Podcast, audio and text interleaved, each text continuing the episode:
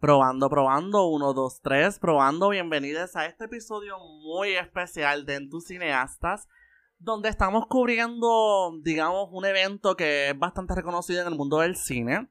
Hoy me está acompañando una persona, pues, con la que ya hemos trabajado mil veces y que siempre estamos para el circuito de premios, así que por favor, preséntese. Huepa, Brian. Brian está con nosotros, pero también tenemos un invitado muy especial que para que sepan más o menos quién es, es un crítico de cine freelance de Puerto Rico y es miembro de muchas organizaciones de cine. Quizás lo pudiste haber reconocido en nuestro episodio especial anterior de TIFF, que es el Festival de Cine de Toronto, que estuvo participando junto a Selboni y Brian. Y entonces tenemos a Héctor Ha. Saluda, Héctor. Dímelo. Estamos aquí vamos a hablarles más o menos sobre lo que fue el Festival de Sundance este año, que corrió enteramente virtual. Habíamos, habíamos establecido que había una agenda híbrida, pero ¿verdad? con el repunte de casos que hubo en Navidades y en estas últimas primeras semanas de enero, creo que fue lo correcto, porque verdaderamente ha sido, han sido unas semanas bien fuertes. Así que del 20 al 30 de enero estuvimos viendo los filmes más solicitados ahora mismo en este nuevo año. Hemos visto muchas noticias en relación a eso, como por ejemplo, MIOK fue adquirida en HBO Max, mientras que Chacha Real Smooth la adquirieron en Apple TV por 15 millones.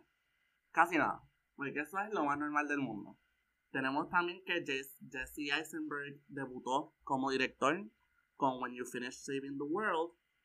Y tenemos un documental del que se ha hablado bastante.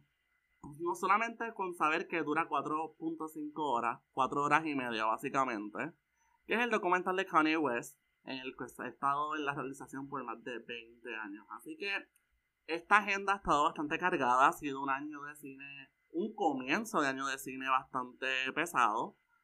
Pero en este episodio lo que vamos a estar discutiendo sobre esos top 5 de las películas que tanto Brian como Héctor vieron en este circuito. Así que qué mejor manera de empezar el año que eso, viendo películas y viendo películas que ahora mismo casi nadie ha podido ver, porque yo estoy aquí leyendo estos títulos, estoy aquí leyendo lo que ha pasado y estoy sumamente intrigado, así que vamos a estar contándoles el top 5 de tanto Brian como de Héctor, así que por favor Brian, Héctor, ¿estamos ready para comenzar? Yo estoy ready. Dale, estamos aquí. me gusta, me gusta el compromiso porque ellos saben que yo vengo a fiscalizar y a poner orden en este trabajo. Así que entonces, como vamos a comenzar con Brian en el puesto número 5. Cuéntanos, Brian. Pues mira, mi, mi película número 5 se llama Utama. Es una película de Bolivia que cuenta la historia de Virginio y Sisa, una pareja de ancianos quechua que viven en una comunidad aislada y pues su condición de vida eh, se ve cada vez más afectada por culpa de una interminable sequía que les dificulta conseguir agua. Entonces un día reciben la visita de su nieto que intenta convencerles a mudarse a la ciudad. Primeramente tengo que empezar diciendo que visualmente la película es hermosa. Eh, tiene unas, unas tomas del paisaje en Bolivia eh, a mí me encantaron que las llamas, que son pues, este, este animal que es nativo de, del área, excelente, eh, tienen como, como un rol bien importante en la película. O sea, como que no es simplemente una llama y, y se ve cute y ya. So, a mí eso me gustó muchísimo. Y la historia tiene que ver mucho con el cambio climático, cómo estas comunidades, estas comunidades minoritarias se ven más afectadas que pues quienes viven en la ciudad que sí les afecta el cambio climático, es algo que nos afecta a todos, pero para las comunidades minoritarias es algo mucho más fuerte, sobre todo considerando que estamos hablando de ancianos. Y eso a mí me pareció sumamente conmovedor. Eh, y nada, para mí la película fue como esta sorpresa, porque a veces se ignora en estos festivales, pues como que queremos enfocarnos en los nombres grandes, como que Amy Poudler va a dirigir algo y pues nos enfocamos en ella, y en otros directores más reconocidos. Y ver esta película, que es un filme latinoamericano, que está, está bien hecho de principio a fin, para mí fue como una de las sorpresas del festival. Y debo decir que en su categoría ganó el premio mayor del, del jurado. Así que siento que mi opinión estuvo un tanto validada. Exacto, no, no solo tanto está exponiendo que es un trabajo de ficción, sino que también creo que es una, una realidad bastante común en las áreas de Sudamérica y sobre todo pues, en las realidades que estamos viviendo ahora mismo, así que creo que es bastante puntual y súper importante discutirla. Y lo segundo que tengo que decir es que, ¿cómo tú vas a tirarle a Amy Poehler en el medio, chicos? como su segundo proyecto dirigiendo? No, no, no, es, no es personal, Fue el primer nombre que me vino Pero entonces, pero entonces creo que es, tiempo de pasar entonces con Héctor, que nos va a estar dando su choice número 5, que Brian nos acaba de dar como un mini preview, pero nada. Sí, fue un foreshadowing. Sí. Bueno, pues mi number 5 spot. Por favor, pues, cuéntanos.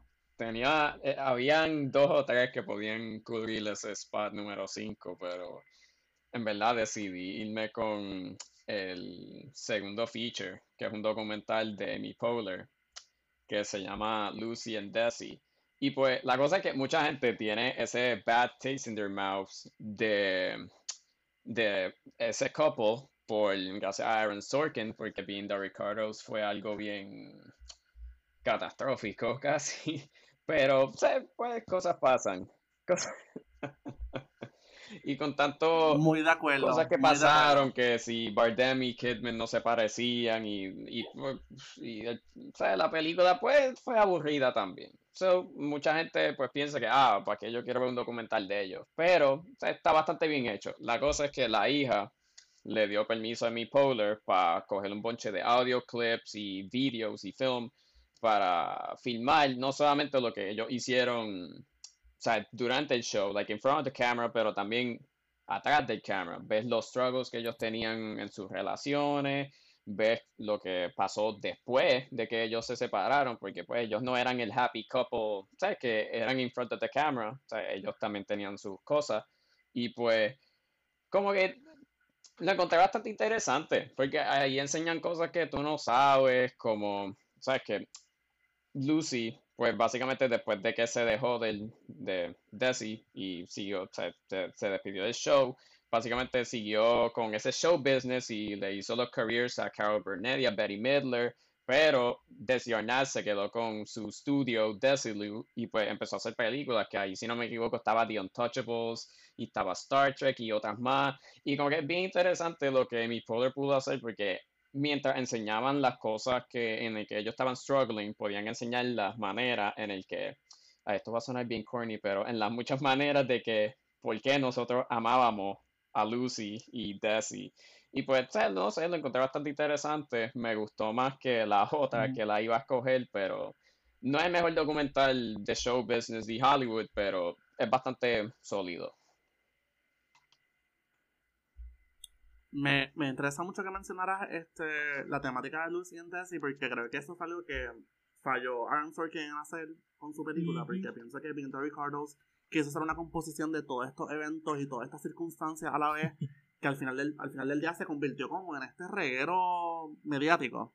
Así que pues qué bueno que en Lucy Desi hay un, hay un, hay un enfoque, porque definitivamente eso era lo que hacía falta en Vinto Ricardos. Pero, mano, en verdad que bueno que mi Polar está teniendo este éxito, ¿verdad? Esta es la segunda película que está trabajando. La primera fue Moxie en el 2020. Creo que tuvo una acogida bastante chévere para hacer una película que, pues, tiene sus cositas. Pero, ¿ves? Es un buen comienzo y es un buen, es un buen topic para abrir conversación, Brian. Y yo quería añadir a eso que me parece bien interesante que Amy haya hecho ese documental porque siento que es una historia que le toca un poco de cerca porque también ella es una mujer que igual que Lucy, pues ha sido, ha centrado su carrera en la televisión. Y pues siento que como comediante también es como una historia bien personal para ella, como que hay unos paralelos en ambas figuras que, no sé, yo siento que ella es como que la, la persona perfecta para hacer ese eh, documental. In a way, I agree, porque o sea, ella, o sea, todo el mundo la conoce por Parks and Recreation, pero también ella estaba haciendo like Saturday Night Live a la misma vez, o, sea, un poquito después. Y pues. Como que lo más seguro, obligado, Lucy inspiró a Amy Poehler y a ese new generation de gente que actúa en, like, en, en series y se van después a movies. Y pues, eh, en verdad que I agree. Eh, si, hay, si alguien tendría que hacer ese tipo de documental, pues tendría que ser, uno, una mujer y dos, alguien que tenga experiencia en televisión. Y en efecto, ahora mismo lo que Amy Poehler y Tina Fey son pilares ahora mismo de la comedia que yo sé que personas, especialmente mujeres jóvenes, están looking up to y que literalmente quieren emular. Así que, en efecto, creo que hay un tipo de rate of passage con este trabajo. Así que, this sounds really nice. Voy a estar bien pendiente de estos dos proyectos porque, especialmente Utama, me interesaba mucho. Así que estoy. Estamos hojeando desde ya en la posición número 5. ¿Vas a decir algo, Brian? Y quería, quería añadir que este que Lucian Desi va a salir el 5 de marzo. No, el 4 de marzo en Prime Video que también es la misma plataforma donde está Bing de Ricardos, así que si tienen que escoger entre ambos proyectos, pues creo que ya saben por cuál irse. Estoy muy de acuerdo, estoy muy de acuerdo y no lo he visto, así que qué bueno que eh, tenemos esa decisión que podemos tomarla. Pasamos entonces a la posición número 4, donde tenemos aquí como una selección bien chévere. Brian, ábrenos tú. Pues mira, la, mi cuarta película eh, es un documental titulado Navalny. Navalny es un documental que sigue la historia de Alexei Navalny, un líder de la oposición en Rusia, que tras ser envenenado pasó meses en Alemania recuperándose. El filme documenta ese periodo y su posterior regreso a Rusia. Y lo que Primeramente, tengo que decir que estoy un poco biased porque este tipo de documental me encanta y prometo que no tiene que ver nada con que, pues, mi bachillerato, la primera concentración fue en ciencias políticas. Recojan que nos vamos. Así que no hay, no hay nada que ver, no hay relación entre, esos dos, entre esas dos cosas. Pero eh, lo que me encanta de Navalny es que es un documental que se, se siente urgente, o sea, es algo que está ocurriendo ahora mismo.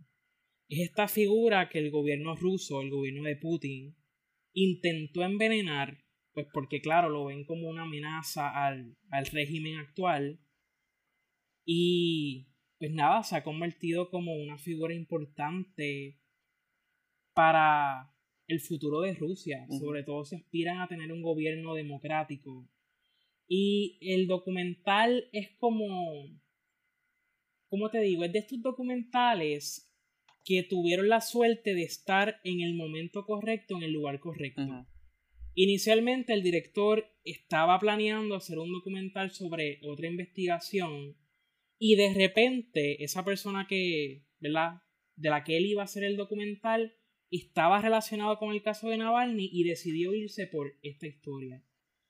Y específicamente el documental tiene una escena de una llamada que probablemente es uno de los mejores momentos que yo he visto en cualquier documental. Es como de estas cosas que simplemente tuvieron la suerte de estar ahí y grabar esa conversación tan importante que revela muchísimo, ¿verdad? Sobre las diferentes teorías que trabaja el documental, pues de las motivaciones que hubo para el envenenamiento y todas las conspiraciones, ¿verdad? De del gobierno ruso, porque no es la primera vez que ellos intentan silenciar a cualquier persona que esté opuesto a su régimen. Así que, en resumen, creo que es un documental que vale la pena que la gente vea. Más adelante en el año se supone que va a estrenar en HBO Max, así que va a estar bastante accesible. Y no sé, a mí me pareció entretenido el pacing, eh, los temas que trabaja, yo creo que la gente no se lo debe perder, Es bien curioso que estemos hablando de, ¿verdad? de este documental porque siempre me remonto a las conversaciones que tuvimos sobre Collective en el 2000, el año pasado.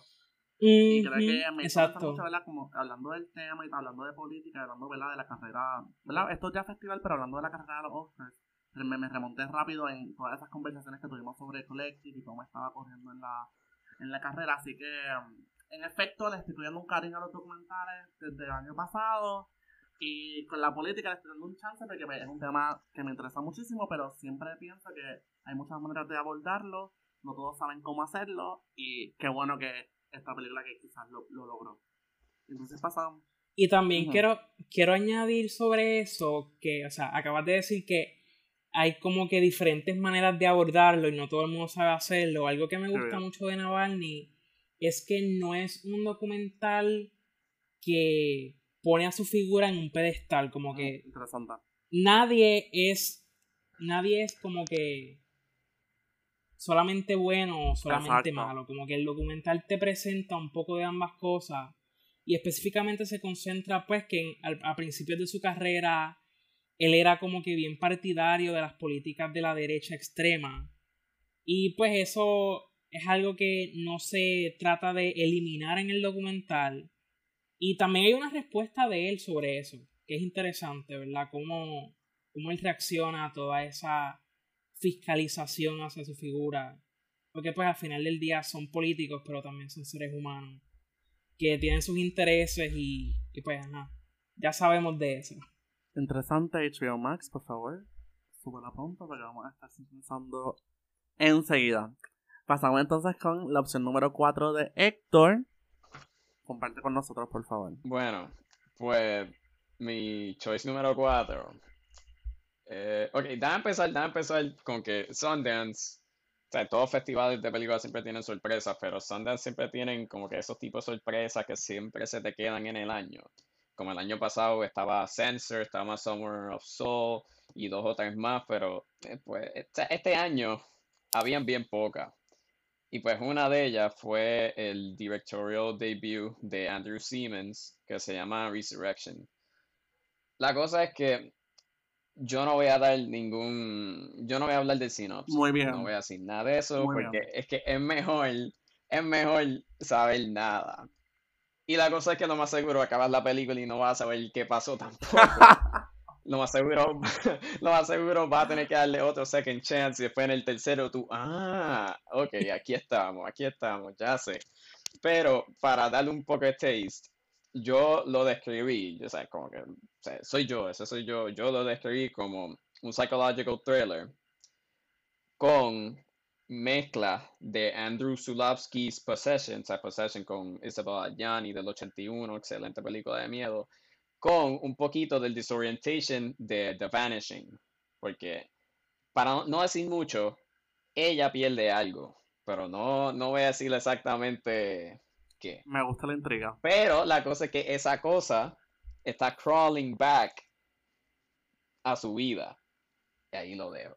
Lo voy a dejar ahí, lo voy a dejar ahí en cuestión de plot. ¿Por qué me gustó? Es que, uno, ese tipo de película que a mí me gusta. Es, e-, es, es, mi cup of tea, es mi cup of tea. Tiene eh, un poquito de miedo, un poquito de gore, un poquito de thriller, un poquito de drama, tremendas actuaciones, el cinematography, de nuevo, disorienting, que, ¿sabes? que se puede ver un poquito exagerado a veces, pero pues a mí me gusta, a mí me gusta. Es un plato un full course meal y pues yo me lo comí todo. A mí me gustó todo. O sea, no es perfecta, pero pues, no, es algo ridículo, no es algo ridículo, no, es algo perfecto, pero a mí me gustó. También hay referencia a Crash por algo de una fractura. Hay un poquito de Mother, hay un poquito de Rondi's The Demon, hay un poquito de Flesh for Frankenstein, que hubiese sido excelente si hubiese alzado blanco. Voy a, voy a decir blanco porque no voy a decir exactamente qué es, pero si hubiese alzado, Brian sabe lo que es, si hubiese alzado, pues ahí, ahí, excelente, ahí excelente. Y la cosa es que el main showcase de esta película no solamente el talento que tiene Andrew Siemens, pero el performance de Rebecca Hall, que mucha gente le está diciendo que es su mejor performance to date y la están comparando como ese tipo de performance que es bien showcasing al estilo de, pues como mi gorra, eh, de Tony Collette en Hereditary.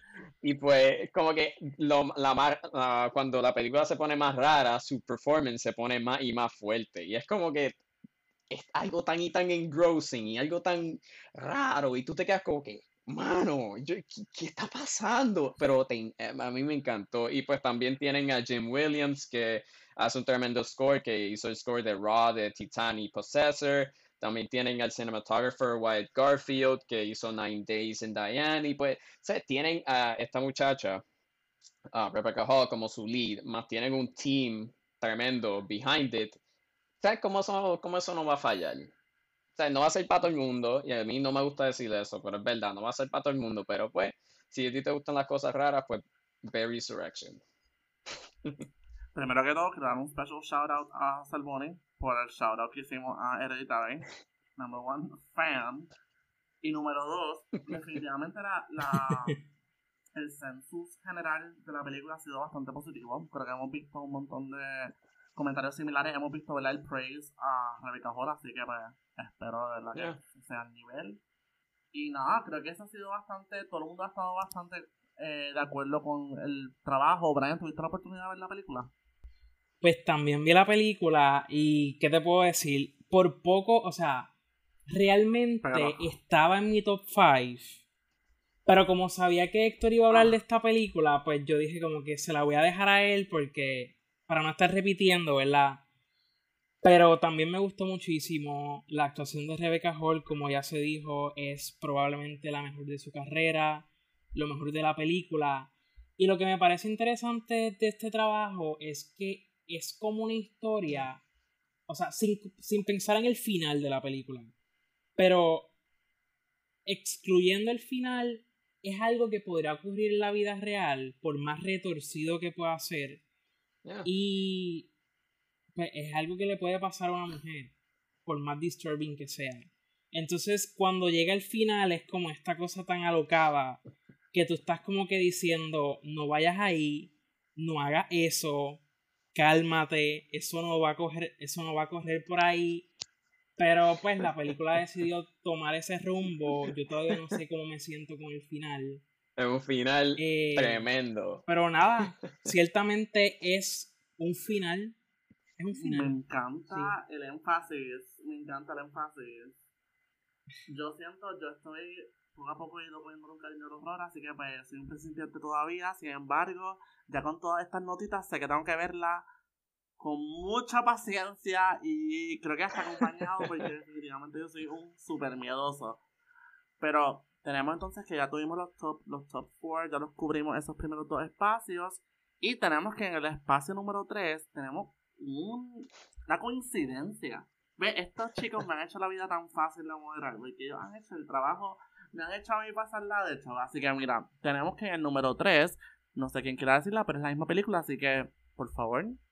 Pues la número 3 es Fire of Love, un documental que utiliza material de archivo para contar la historia de Katia y Maurice Graff, una pareja de científicos que dedicó su vida a estudiar volcanes. O sea, cuando yo vi este, la sinopsis del documental, yo decía, un documental sobre volcanes. O sea, a mí me gustan los documentales sobre la naturaleza y eso, pero volcanes, qué sé yo de volcanes. Pero yo veía las imágenes, como que pueden ahora mismo entrar a internet, buscar Fire of Love, y van a salir estas imágenes impresionantes. Específicamente la que se utiliza para promocionar la película. Es como esta persona que tiene este vestuario que parece como de alien, como que no de alien, pero de astronauta. Y entonces en el fondo aparece esta como una erupción de lava en el fondo de, esa persona.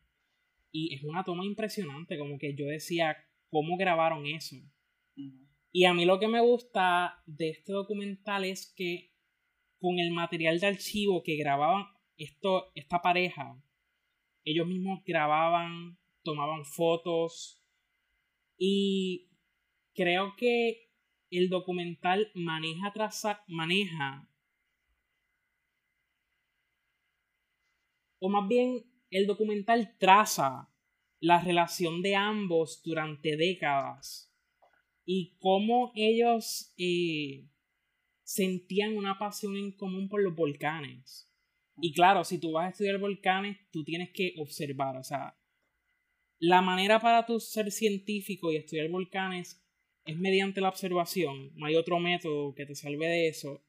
Y pues como se pueden imaginar, eh, observar es algo arriesgado cuando estás cerca de un volcán que está activo y que puede erupcionar en cualquier momento. Y nada, el documental me, cautivó por las tomas tan impresionantes que tiene. Interesante. ¿Sabes que mencionaste lo de la, fotografía y pensé también que iba a decirlo anteriormente que Utama, con, tanto Utama como Fire of Love tenían imágenes que me, me tenían loco por verla, así que estoy, verdad que ya con eso nada más estoy sold. Y verdad, con el hecho de que la naturaleza, pues, película que no debe ser mencionada, de, documental que no debe ser mencionado del año pasado, también tenía imágenes espectaculares. Documental que debe ser mencionado y que estuvo dedicado a una pulpa. eh, ¿Qué puedo decir? Yo no voy a hablar de eso. Yo no voy a hablar de eso. Underrated. no, Héctor, ¿por qué nos gustó Fire of Love? Bueno, pues la cosa es que quién se iba a esperar que un documental de volcanes iba a ser tan tan interesante. nadie se iba a esperar eso. Pues la cosa es que a mí me intrigó eh, ver este documental simplemente por, exacto, yo, yo vi la primera foto, los primeros stills y yo dije, mira, yo voy a gastarle uno de mis press tickets en esto, porque, mano, es, es necesario, tengo que ver qué exactamente y pues es una historia de los crabs, son volcanologists, ay, pichea, eh, maté la palabra, esa no es la palabra, lo dije bien mal, pero pichea, eso no importa. Anyways, um, la cosa es que no es solamente un documental de volcanes y de science, y ¿sabes? de los risks de volcanes, ¿sabes? Para, para los países que estén cerca de, de ellos, pero es una historia de amor entre los dos y tiene un poquito de paralela, se puede decir, con el, documental de Werner Herzog del 2016, Into the Inferno. Pero esta se trata más de amor, aunque hay su tragedia, porque desde el principio te dicen que ellos pues se murieron en, cuando estaba erupting un volcán, no pudieron salir a tiempo y pues se murieron. Pero, o sea, no es como el de Herzog, que el, de Herzog, o sea, es todo impending doom, o sea, como él siempre, como él dice con su voz, impending doom, todo es muerte y todo es nos vamos a morir y cosas así. Pero, anyways, anyways, es bien, bien, bien interesante. Yo creo que Sarah Dosa pues tiene un documental aquí que en verdad yo creo que nadie se imaginó que le iba a gustar tanto. Y pues tú sabes terminó siendo like uno de los festival favorites en cuestión de los critics. En cuestión de los critics porque ¿sabes? no no ganó audience awards lamentablemente pero pero fue uno de los favorites a través de los critics con quien yo hablé. Y pues tenemos a Miranda July también con su voz bien calm y como medio ASMR que te va guiando a través del footage y, y, no sé, como que es, un, es, un, documental bien excelente y no espera que me va a gustar tanto, pero me terminó encantando. Would love to see it. Estoy bien puesto para verlo. Ojalá tenga exposición en algún streaming service o canal. Eso iba a decir, eso iba a decir el documental lo compró National Geographic y eso quiere decir que va a terminar probablemente en Disney Plus. Así que en algún momento del año pueden esperarlo por Disney Plus. Quizás el monopolio del ratón tenía razón. Esperemos que podamos verla entonces y que esté accesible para nosotros los que estamos tan envueltos en esta lo que era de contenido. Pero entonces pasamos ya, ya estoy, ya estoy hasta nervioso. Estamos en el top 2 de la lista de las preferidas de Sundance. Y ya estas películas que vamos a mencionar ahora, estas cuatro películas que están en esta listita, las dos de Brian y las dos de Héctor, son películas que me han tenido pensando mucho, me han tenido ya, han captado mucho mi atención, así que ya a este punto, esta ronda es para mí, estas dos, estas dos rondas son para mí, no es para el público, estoy escuchando y empezamos con Brian. Pues mira, precisamente yo estaba viendo esta película y yo decía, yo siento que a Ricardo le va a gustar esto. No sé por qué no sé por qué. Entonces, esta película se llama Good Luck to You, Leo Grande. Esta película es sobre Nancy, una viuda de 55 años que anhela aventuras, conexiones humanas y sexo. Ella contrata a Leo Grande, un trabajador sexual, que la ayudará a ella a descubrirse a sí misma. La película empezó y como que el selling point fue el hecho de que la protagoniza Emma Thompson. Eso es verdad. Como que yo, la película me interesaba por Emma Thompson. Y el trabajo de ella probablemente es de lo, de lo mejor de la película y de lo mejor que ella ha hecho en buen tiempo. Lo que, lo que funciona, la película cuenta su historia alrededor de cuatro reuniones entre estos dos personajes, el trabajador sexual y ella. Entonces, en esas cuatro re- reuniones, como que los diálogos son, se sienten tan genuinos, las escenas transicionan, como que a ti se te olvida que la película completa se desarrolla mayormente en un cuarto.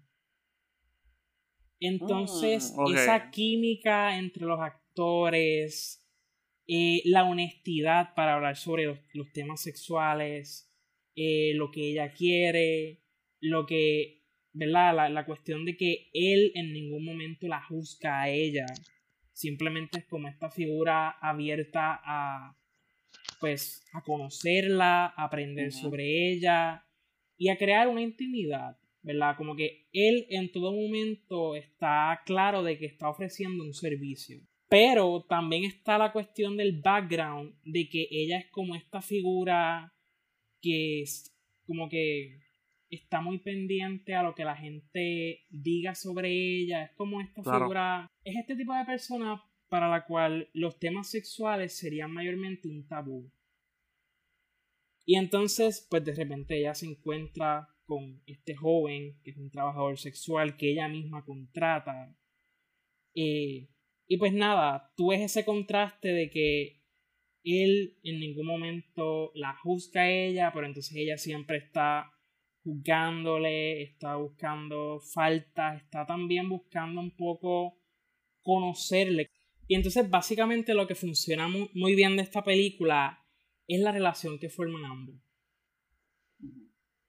Eso es como que el, lo que vende esta película y las actuaciones. Creo que desde esta descripción, Brian, estás dando pie a que la película toca no solo el tema ¿verdad? de la sexualidad en la edad avanzada, entre comillas, porque whatever, that means, sino que también es la conversación de, de las circunstancias en las que uno debe trabajar en el mundo del sexo o en el sex Exacto. workers. ¿Verdad? Si hay unas concepciones ya, hay unos misconceptions que pues están ya predispuestos por la sociedad, whatever that means, creo que también, por lo que estoy escuchando, juega mucho con el tema de, pues, de esas mismas concepciones. Así que, I'm extremely intrigued.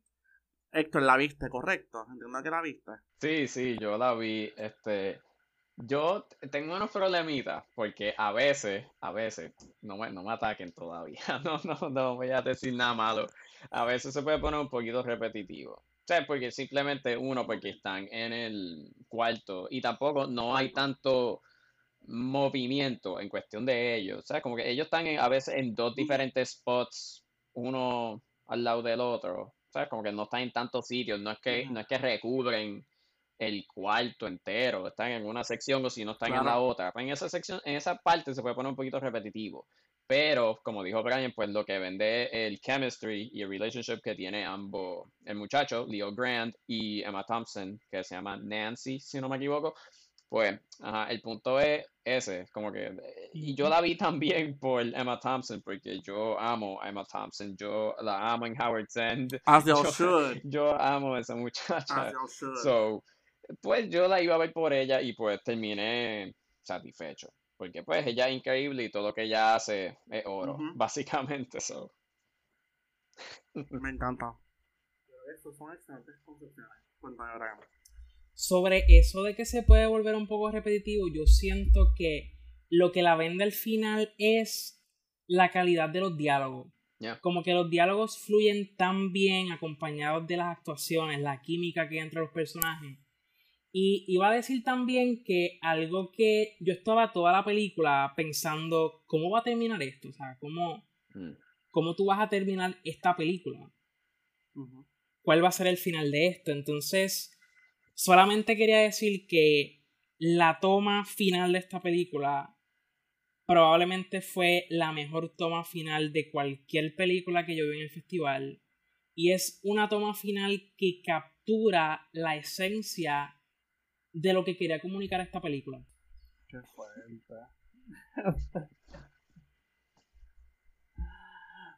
Pues si no hay más nada que comentar, vamos a pasar entonces al pick número 2 de Héctor.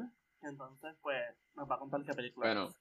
yo hablé con Brian y yo, o sea, él sabe que yo vi esta película ya el año pasado gracias al Miami Film Festival Jam Section, porque a veces ellos, bueno, no a veces, todos los años ellos cogen películas que hicieron premiere en festivales y pues le dan un chance a screen allá en Miami y pues yo vi esta ahí. Y como no había ninguna película que me impactó tanto, o sea, ese nivel de las que salieron, like, new, like, premieres, y tampoco no vi tanta gente hablando de ella, pues yo, pues, ¿sabes qué? Yo voy a ponerla como mi número dos. No la iba a contar, pero la tengo que contar. So, esta película ganó el Golden Lion en Venecia en, el 2021 y se llama The Happening. Es el segundo feature de Audrey Diwan y pues tiene que ver con esta muchacha que básicamente se centra en, en 1960 en Italia, en un tiempo que el aborto era algo ilegal, básicamente. Como que era, podía llegar a ese punto de que te podían dar un death sentence si te cogían en el acto, te cogían like hablando de que iba a intentar hacer eso. Y pues se basa en esta muchacha que básicamente, pues, parte de la historia, pues termina pregnant. Y pues ella quiere seguir con sus estudios, ella quiere ser un writer y pues tener el bebé no la va a dejar. So, ella empieza a buscar quién la puede ayudar, pero ella recuerda que nadie la puede ayudar, ningún doctor puede ayudarle a ninguna amiga, porque lo más seguro, ah, mira, esta, eh, sh- sh- sh", y hablan por ahí, tú sabes. Pues, y llega un punto que hasta un doctor le dice, ah, yo te ayudo, y le prescribed una medicina, pues esa medicina lo que hace es que pone el, ay, ¿cómo es que se dice? El, el, de esto, El feto. ya, el feto, like, más Ajá. fértil, más, like, strong, mala se me olvidó la palabra, pues lo pone más fértil. Y el punto es que, para llegar al gano, lo único que yo niego, porque yo escribí review de esta película, lo único que niego de, esta de lo que escribí en mi review fue que dije que no es de las mejores. Y me da pena porque le di rewatch ahora este año y yo y pienso que ahora sí es de las mejores. Eh, eh, llega a ese nivel como Vera Drake, que también, si no me equivoco, ganó el Golden Lion en el 2004 y también llega a ese punto también, o sea, está el mismo standing que Four Months, Three Weeks and Two Days, que también ganó el Palm d'Or, so, no es la única película que ha ganado un Top Festival Award, en, ¿sabes? Que habla de ese tema. La cosa es que es bien fuerte, o sea, y no te ponen las cosas ahí bien bobitas, ni, ah, o sea, ni comedia, ni nada de eso. Es bien fuerte, es bien, bien fuerte y algo bien impactante. No te ponen las cosas pues, así, te ponen como son. Te ponen ahí con ella. Y la cosa, ¿por qué funciona? O sea, funciona por todos aspectos, cinematografía excelente, todo, pero el punto, el main focus es el performance de Ana María Bartolomé, que para mí se supone, si los Oscars tuviesen, like, no sé si puedo decirlo, pero lo, lo, ujú, pues, pues lo hubiesen, Este este, no, en este, en este podcast nos censuramos, este, no, no tenemos, fue, el- fue elección de la persona. Pues si los Oscars, pues, ajá, lo- se supone que la nominen. Para mí, es de los mejores performances que vi el año pasado, porque la cosa es que ella actúa, sea, sea, fine, ¿sabes? con la cara y de eso, bla, bla, bla, así como todo el mundo, pero es, es los ojos y es los mannerisms, es los ojos y los mannerisms, porque los ojos, mano, los ojos, o sea, es como Scarface, The Eyes, Chico, They Never Lie. La cosa es que su ojo ¿Qué pasó? Había No. que decirlo. Había que decirlo. Había que decirlo. Pero Yo, mira, mira, yo pensé, yo pensé en todo el día references de ojo. Y la única que se me, me acordé fue esa y yo, fine, pues, I'm a roll with it. Yo me voy con esa. Wow. Ay, a mí no me gusta Scarface mucho tampoco. Yo no voy a decir si me gusta o no. Esto, es- esto no es el, esto no es el espacio para esa conversación. Yo lo sé. Solo digo que la frase se ha comercializado de X manera que ya me tiene harto. Eso es verdad. Una lección Eso es- bien fuerte. Escogerla. Either way, either way, su performance es excelente, la película es excelente. A mí me encanta un montón. A mí me fue de mi top 10 eh, el año pasado y lo más seguro va a ser todavía de mi top 10 de este año también. No sé cómo funcionaría eso, pero yo la pongo también. Me encanta la honestidad y me encanta que reconoces cómo va a correr, cómo esto va a correr. Así que creo que esta película me recuerda entonces, de lo que estoy escuchando, me recuerda algo de reciente, del año pasado también, o 2019, que fue Never Rarely, Sometimes Always. Creo Yeah. que es una película que, en mi opinión, es excelente. Yeah. Así que pues creo que esta película retrata entonces una realidad más cruda entonces, por lo que estoy escuchando. Escucho mucho, ¿verdad? Fuerte, intenso. Y ese es la, el tema que me da que. Hay que ver cómo lo manejan. Yo soy bien picky con eso. Así que pues estoy súper motivado de ver esto. He escuchado mucha recepción positiva, así que pues let's see how this goes. Antes de pasar al spot número uno, que es el spot que todos queremos aquí escuchar, esto lo pidieron las personas en este podcast. Ellos pidieron hacer esta distinción. Yo no voy a comentar, ni ellos van a comentar al respecto. Esto va a ser simplemente una mención y ya. Y es que vamos a estar comenzando ahora mismo y van a mencionar cuál fue la peor película que ellos vieron en el Festival de Sundance. Yo quiero empezar con Héctor, porque yo sé que está bien, hemos entusiasmado de mencionarlo, aunque no diga más nada. Y entonces corremos con Brian. Así que, Héctor. Bueno, pues la peor película que yo vi en Sundance este año, yo me la busqué. Yo me busqué. Yo me la busqué. Lamentablemente yo me, yo me la busqué, mano, porque yo, bueno, yo no soy fan de la director. Yo no soy fan de ella. Y, y yo dije, bueno, mira, hay par de gente, está John Burnton, está Taylor Page. Ah, mira, la de. That's la what I said. Tú sabes, ya, o sea, vamos a darle un break. Mano, al minuto, al minuto, ya yo dije, bueno, Minuto. ya, ya, ya estamos mal. Qué Ya fuerte. estamos mal. Bueno, pues para mencionar el nombre, pues. Al minuto. Se llama Sharpstick, directed by Lena Dunham. Y pues yo lo puedo describir como insufferable, crin- cringeworthy y headache inducing. Excelente. Y yo creo que esas tres palabras lo, lo definen perfectamente. El que te diga otherwise, pues, mano, chequea. Me, me molesta escuchar estas palabras porque lo único que me provoca es querer verla, como que con más anticipación. Así que escuchar esto me preocupa, pero a la misma vez me va a ver viéndola en cualquier streaming service, cuando esté o en el cine o lo que sea que pase. Pero entonces, Brian, Si tú tuviste la oportunidad de, de ver la misma película. Pues mira, gracias a Dios yo no me la busqué. Pero estuve así, o sea, estuve a punto de verla, Dios mío, pero me zafé de esa. Ah, Sin embargo, qué valiente.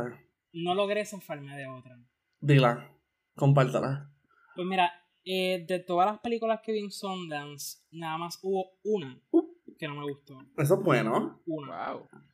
Y la película se llama Alice, Mm. Oh, protagonizada por Kiki Palmer. No, my baby. donde ella hace un buen trabajo en una película que no le da a ella ni el 20% probablemente. Esto duele. Pues es la película es de esta mujer que es esclava. Eh, ella escapa un día de la plantación y se da cuenta que en realidad es 1973. Whatever that means. Esa premisa suena fascinante Claro. porque tiene un montón de posibilidades de lo que pudo haber ocurrido, ¿verdad? Para que sea 1973. Claro. Pero a la película no le preocupa nada de eso. La película lo que, o sea, los primeros 40 minutos de la película es antes de que ella escape. Wow. Y es la típica película desarrollada en, los- en la época de la esclavitud, donde pues vas a ver personas negras sufriendo, personas blancas pasándola bien. Eh, es más de lo mismo, realmente. Ay, no. Eso, Kiki, ¿tú sabes qué? eso, eso me acuerda. ah, no me acuerdo si salió en 2020 o 2021. Yo creo que fue 2020. Antebellum. Eso me acuerda de Antebellum. Y, fue, y, y es, es, peor Todo o, el mundo es, dice- Ay, pero es esa, wow. ¿Es peor o mejor? No he visto Antebellum, Mm. pero según como que según lo que he visto, creo que es mejor. Ah, wow. Es mejor que Antebellum. Antebellum la tenían por el piso. Como que yo recuerdo leer un par de cosas bien chéveres de lo, por, de lo fatal que Ah, estuvo sí. Antebellum. Pero ahí estoy triste. Ay, esto, esto dolió, Ryan. Tú sabías que, tú sabías que esto iba a doler, que chavienda. Wow, nada, me la estoy apostando, yo sigo apostando a Kiki en Nope. Mi dinero sigue, mi dinero sigue ahí. No me gustan las caras que está poniendo eh, Héctor, así que yo no voy a hablar más sobre el tema. Y saben que vamos a pasar ahora entonces al spot número uno de las películas preferidas o las top movies que vieron en el Festival de Sundance. Veo aquí dos películas que son fan favorites y crowd pleasers, como he mencionado por ahí, he escuchado en un par de reseñas. Así que estoy bien entusiasmado entonces de que puedan abundar de por qué son sus películas escogidas. Así que, Brian, por favor, complácame con esto. Déjame, déjame escucharte, quiero escucharte. ¿Qué película es tu número uno o tu película favorita de Sundance? Bueno, ha llegado el momento de hablar de esta película que probablemente fue la más que sonó en todo el festival. Y aún a la gente que no le encantó la película, reconocen que es buena. Y con eso yo estoy satisfecho. Eh, yo soy, yo soy el, yo soy el, intérprete de, de reacciones y tenemos a Héctor diciendo que no es parte de ese conjunto. Usted tendrá su turno para hablar más adelante. Pero Brian, Bueno, continúa. pues, mi película favorita del festival se llama Cha Cha Real Smooth. La película sigue la historia de Andrew, un estudiante recién acaba, que recién acabó la universidad y que comienza una amistad con Domino, una joven madre y su hija que es autista. Esta relación ayuda a Andrew a descubrir el futuro que quiere. Lo que me gusta de esta película, o sea, primeramente es, es un trabajo que le habla a un público bien particular. ¿Verdad? Este, mayormente personas jóvenes que acabaron la universidad y que se preguntan, ¿ahora qué? Too, too soon. Too soon. Continúa. ¿Ahora qué, verdad? Entonces, creo que no solamente logra ser exitosa por ser, porque es hasta cierto punto relatable, sino también por la química que hay entre los actores. El protagonista de la película es Cooper Rave, que también escribió y dirigió la película. Y eh, la que interpreta a Domino es Dakota Johnson. Ambos hacen un excelente trabajo. Eh, ¿Qué te puedo decir? Lo que me vendió la película es que es encantadora. O sea, la química que hay entre los personajes, la historia que tiene, es. La puedo describir como un crowd pleaser. Es una película que la mayoría de las personas le va a gustar porque es accesible, entretiene, algunas escenas dan gracia. Sin embargo, usualmente la concepción que se tiene de los crowd pleasers es que son predecibles. O que son como que ya uno puede anticipar cómo va a terminar todo. Y lo que me gusta mucho de esta película es que trata hasta cierto punto de subvertir lo que el espectador espera. Y cuando tuve la oportunidad, porque, o sea, la vi dos veces. La tenía que ver dos veces. Wow. Cuando la vi por segunda vez, siento que me gustó más por el hecho de, de que en el principio ya se va trazando el final de la película, como que se va trazando unos paralelos en la vida del protagonista. Y no sé, o sea, por lo menos me siento bien que no fui el único. La película recibió el Audience Award de su categoría, es decir, que a las audiencias del festival les encantó la película. Y todo lo que yo he visto ha sido buenas críticas. Y me ha sorprendido, ¿verdad? O sea, he, visto como mucha gente resistente, y creo que Héctor también es de estas personas, que como que se quedan como que pues la película fue buena, pero that's it. Eso, eso es todo. Drag Y- them. Drag them.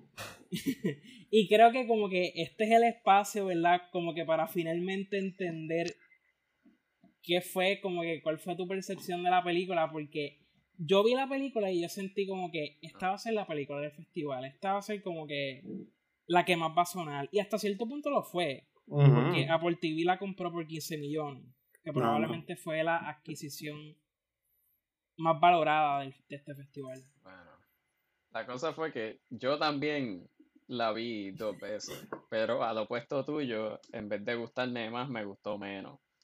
La cosa es que. La cosa es que, como dijiste, es Charm Effervescent. Tienen una química ready. Los tres, Cooper Rave, eh, Vanessa Burkhardt y Dakota Johnson, son, o sea, son bastante buenos. O sea, no son malos. O sea, los performances son bastante buenos. Se siente genuino, siente real. Y también tiene. mm, Como que se- o sea, no se siente algo bien ficticio, bien película. Se siente bien sincere a veces y, en otras ocasiones honesto. Pero, pero, ahora viene el famoso pero, o sea, porque venía. O sea, no, no es- no es grave, no es grave, no es grave, porque fíjate, a mí no me gustó, pero tampoco encuentro que es mala. Yo encuentro como, eh, it's fine. Es un it's fine la cosa. So, entiendo por qué a mucha gente le gusta. Yo encuentro que mucha gente así, like, de- oh, no sé, yo, yo ahora no sé si ustedes tienen la misma edad que yo, pero así como 23, 24, 25, esa edad así. Sí, somos, be- somos bebés, somos bebés. Pues en esa edad hay mucha gente que va, va a ser attached a esa película, porque pues su main character se centra en que, ah, ¿qué voy a hacer después de college? Pero a la misma vez le ponen un poquito de comedia, ¿sabes? Para, que, Ujú. eh, para reírte un poquito, ¿sabes? De que, pues, ah, o sea, que roll with the punches, ¿sabes? No se puede estar en la mala tampoco. So, lo, mi problema es que en varias ocasiones se siente aimless. Se siente que no tiene, o sea, al contrario de su título, o sea, se llama Cha-Cha Real Smooth, no sé, Ujú. en verdad no se, no se siente que tiene un rumbo, like, adecuado. Porque se siente que, ah, va a ir para este lado y Ujú. después sigue con lo mismo que pasó anteriormente y se basa en escenas que son un poquito repetitivas. Y entiendo yo que en vez, es que sigue ese mismo paso de lo que es un crowd pleaser, en vez de expandirse, hacer un poquito más, algo más diferente. Porque al contrario, Shithouse, o sea, así se llama el nombre, o sea, no quería decir, se llama el nombre, so, no puedo decir nada. No problem, no problem So, esa es más palpable, esa se siente un poquito más de acuerdo de a la gente de nuestras edades. Pero como o sea, esa se basa en años de college y esta se basa like, en años después de college, pues parece que él perdió ese touch de palpability en este rumbo, en este nuevo, like, mm, ¿cómo se dice? En este nuevo age, en este nuevo, like, etapa de tu vida, pues parece que lo perdió. Igual que el character, que, ah, no sé qué hacer, pues parece que él no supo bien cómo manejar esta trama para conectar, pero a la misma vez ser un poquito más diferente, en vez de ser tan laid back y un poquito más aloof.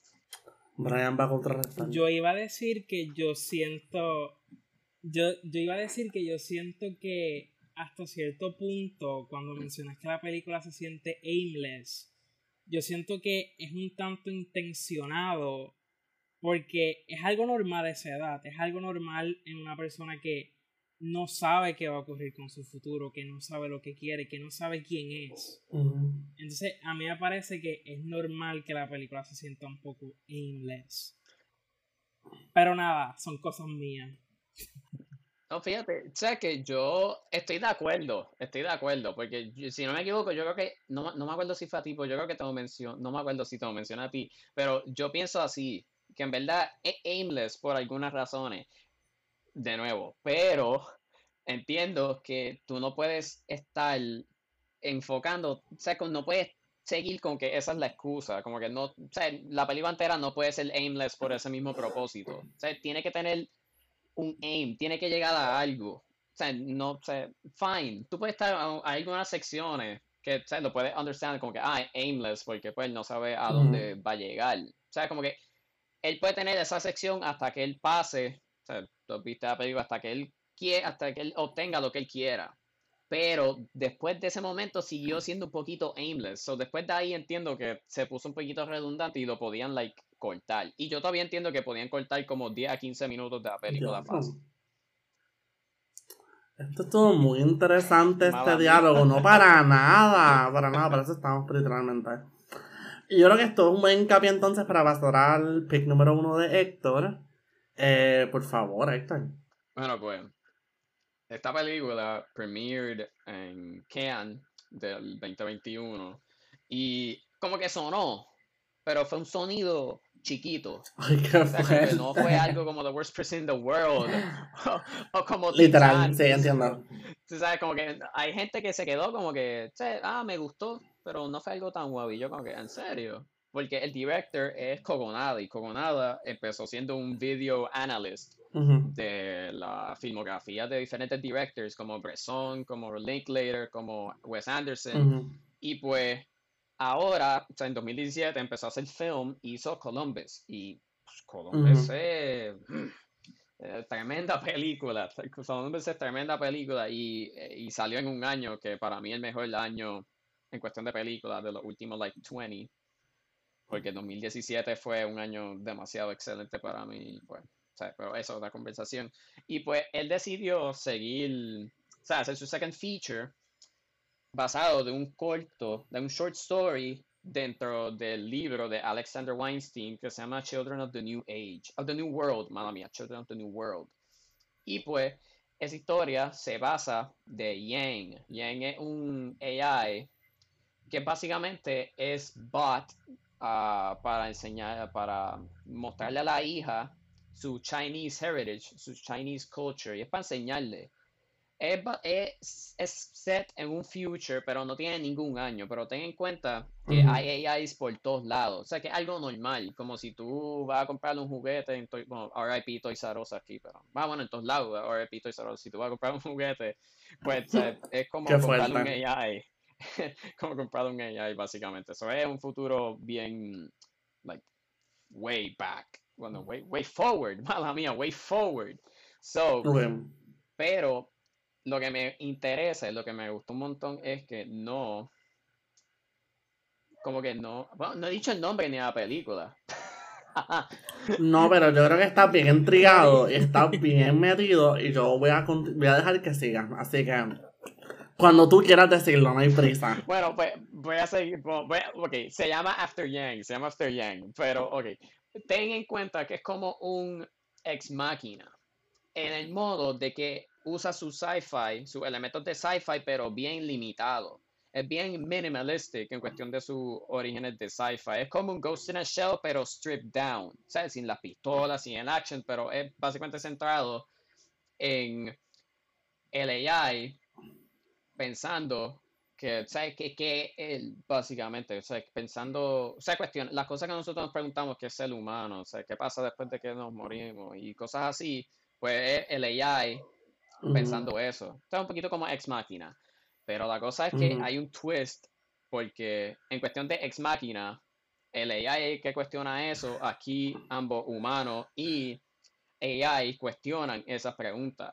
Y pues como el Yang, el AI, pues tiene un memory bank, tú vas a través de sus memorias.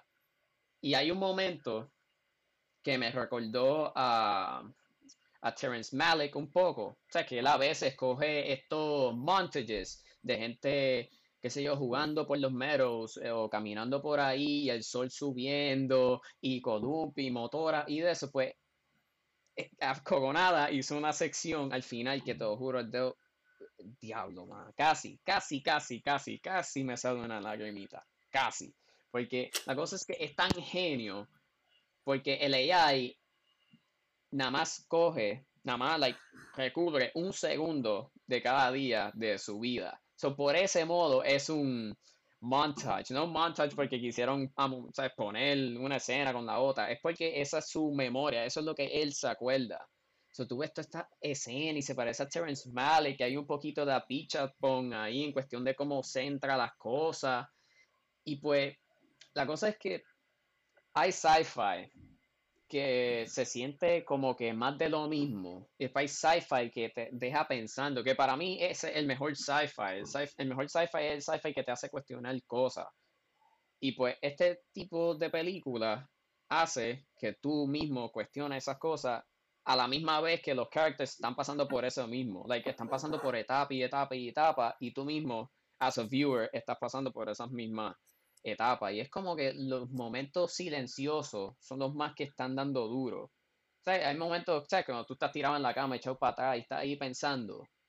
Y son los momentos que más te, te dan, pues en la película, pues e, eso mismo también, porque algunas veces ellos preguntan, pero nadie contesta.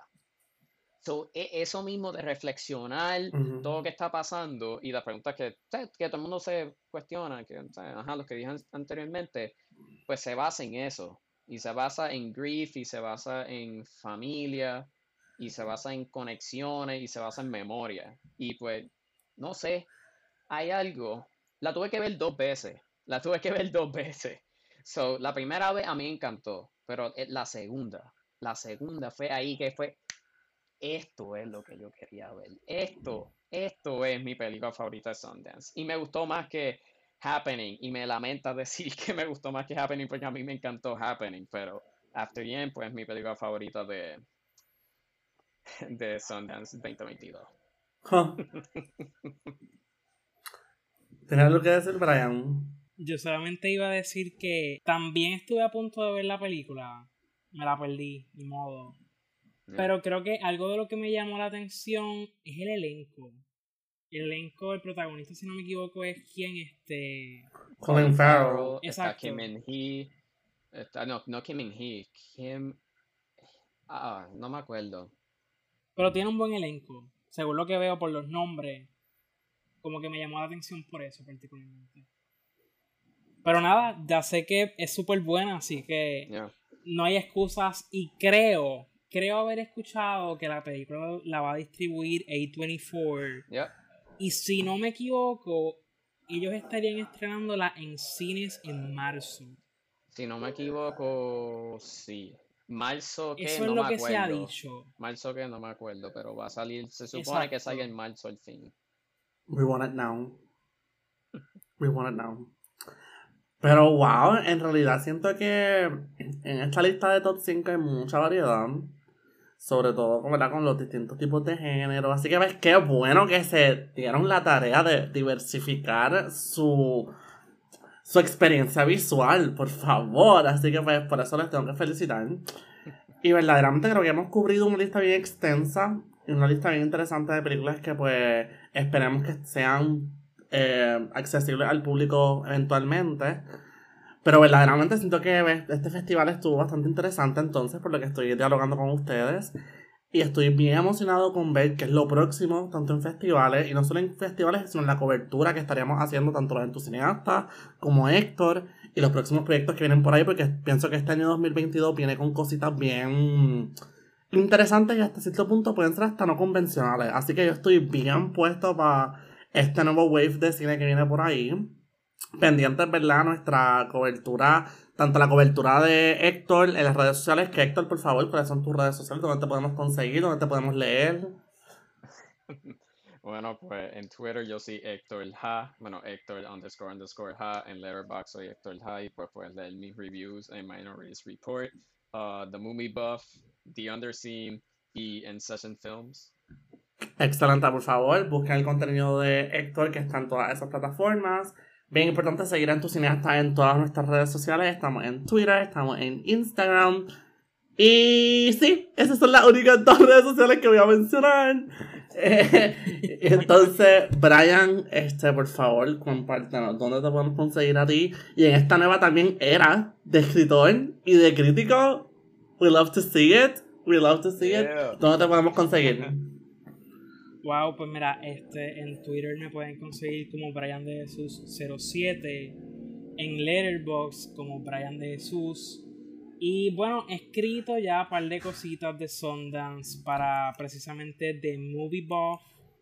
Así que ahí pueden leer dos o tres reviews que he escrito hasta el momento. Brian es la próxima estrella de los cineastas, la cobertura exclusiva de parte de Brian. Entonces también me pueden conseguir en Twitter bajo R Santana Fonseca. Sé que he estado súper apagado, pero yo vengo ya esto, estas semanas vengo con un montón de contenido, muchas ideas, muchas cosas para interactuar, así que estoy súper motivado de volver. Eh, me pueden conseguir en Instagram como R Andrés Santana, que también estoy volviendo a poner contenido, que hace tiempo no subía nada, ahora estoy subiendo más cositas. Estoy super moti. Me pueden leer en Letterboxd como Ricardito underscore. Ahí sí me he mantenido activo. He estado viendo un montón de cositas. Estoy subiendo al momento. Así que para que se mantengan leyéndome. Y ya. Estoy súper moti de ver qué es lo próximo para tanto Brian como para Héctor. Y súper importante, nosotros queremos ya. ¿Verdad? Esto es un poquito un sneak peek, pero queremos promocionar que prontamente estaremos comenzando nuestra segunda temporada yo estoy bien emocionado con lo que viene. Ya nos hemos sentado, hemos tenido reuniones, hemos discutido pues lo próximo y creo que lo que viene, lo que viene está intenso. Así que bien pendientes a nuestras redes sociales para más información. Si no has escuchado todos los episodios de En tu cineasta del Season 1, ahora es el momento, estamos de break, ponte al día, escúchanos.